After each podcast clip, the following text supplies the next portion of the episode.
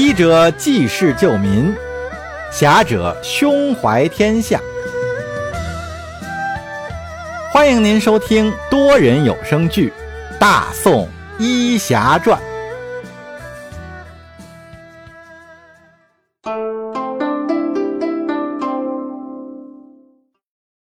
第一百五十二集：有备无患。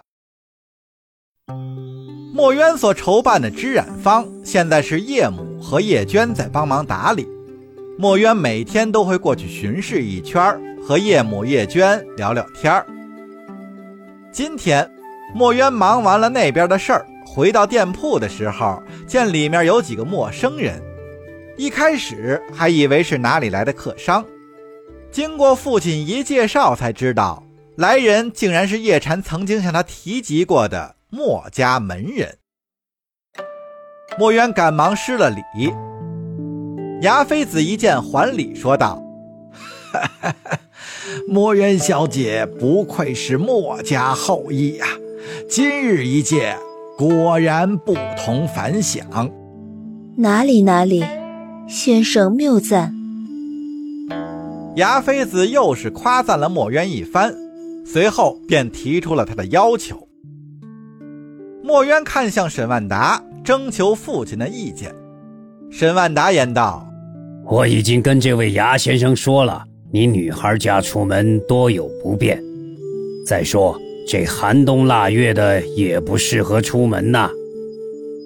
墨渊微微低头言道：“父亲，如果只是孩儿我自己的事，我不会去的。可……墨渊，我说的只是我自己的意见，你如果想去，为父也不会拦你。母亲去世的时候，把外祖父的牌位交给了我。”说墨家这支到他那儿断了香火，外祖父一直心存遗憾。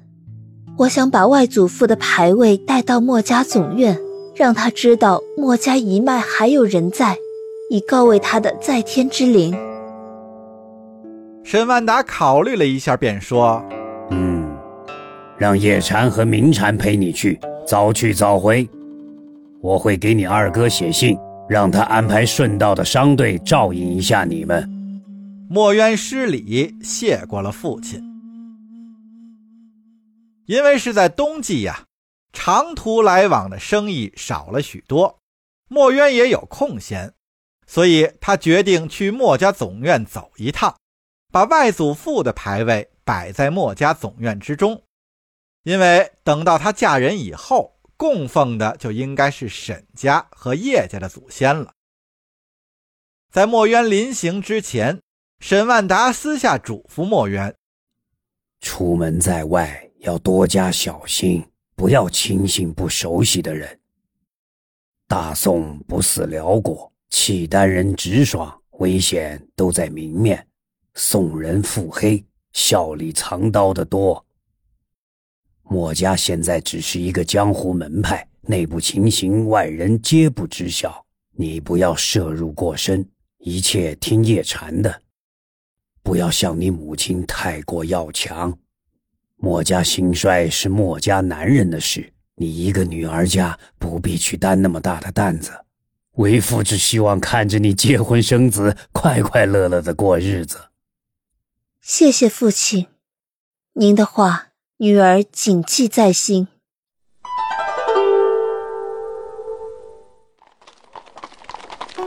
牙妃子带着叶禅、墨渊、明禅三人离开青州，前往墨家总院。按照牙妃子的说法，墨家总院隐秘异常，而且机关重重，需要熟悉地形的人带路，才能平安进入。而且墨家门规森严，墨者不得随便暴露自己的身份。所以门人弟子都谨言慎行，世人对他们的了解甚少，这也给现在的墨家蒙上了一层神秘的色彩。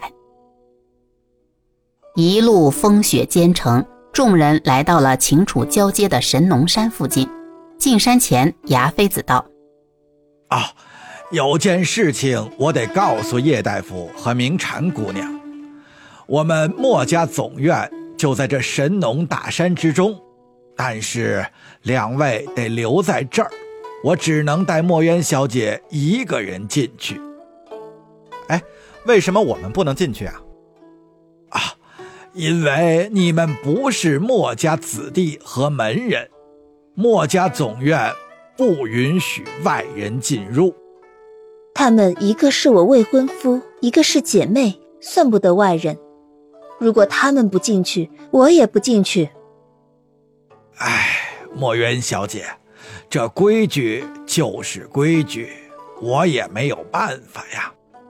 这样吧，我先进去向巨子禀报一声，规矩不能改的话，看看巨子能不能变通下山来和你们见面。毕竟也是他想要见你呀。我们可以等你一天，明天此时你若还没回来，我们就回去了。我虽是墨家后代，但还不想任你们摆布。牙妃子不好意思的讪笑一下，道：“我会快去快回的。”叶禅觉得这墨家行事如此隐秘，不够光明磊落，有些不放心，便在落脚的镇上找了一家最大的客栈，并修书一封寄给沈万达。说：“如果十日之后还未返回，便安排人来神农山接应。”第二天上午，牙妃子带着一个气质轩昂、神情肃穆的中年男子来到墨渊他们落脚的客栈。牙妃子向墨渊介绍道：“哎，这位就是现任巨子莫烈。”墨渊行了礼，莫烈便和墨渊攀谈起来。并详细询问了墨渊一些关于他外祖父的事情。墨渊根本就没见过他的外祖父，所以就把外祖父留下的家谱拿给了莫烈。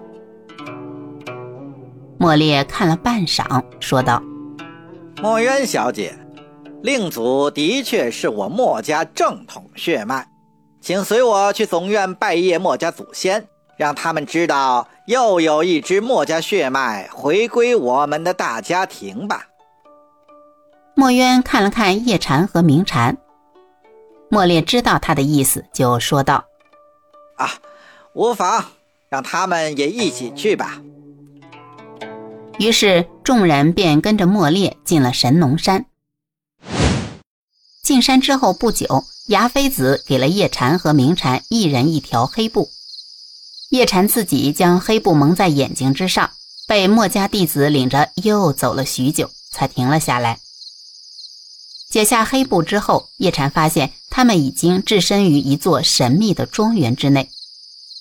牙妃子把他们带到一处院落前，还请三位尽量待在各自房中，没有人带路，千万不要随便走动。这里机关众多。别伤了你们自己啊！我们不想久待，我只想把外祖父的家谱和牌位留在这里，给他老人家一个归宿。做完我们就回去。今日天色已晚，请各位留在这里歇息。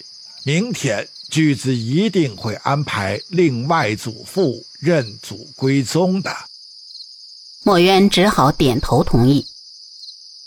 牙妃子离开后。叶禅道：“墨渊，你累了就先和明禅休息一下，我四处看看。”牙先生不是说不要随便走动吗？我只是觉得这里有些神秘。所谓害人之心不可有，防人之心不可无啊！我就在院里转转。嗯，那你小心点。叶禅拿出两包东西分给墨渊与明禅，道：“这有两包石灰粉，是我的保命法宝，你俩收好。”如果有人图谋不轨，就往他脸上撒。明禅笑道：“哇，叶大夫还真是细心。还有呢，这是我找大壮帮忙特制的发簪，上面留有凹槽，我在里面放了一些麻药，你们换上它，如果有危险，可以用它扎人，重者短时间内会失去活动能力。”说完，他从怀里取出两只金发簪。墨渊和明禅一言接过发簪，明禅小声道：“叶大夫，我都被你弄紧张了。”小心驶得万年船，也但愿我的担心是多余的吧？墨渊心里有些忐忑，问道：“叶禅，是不是我不应该来？”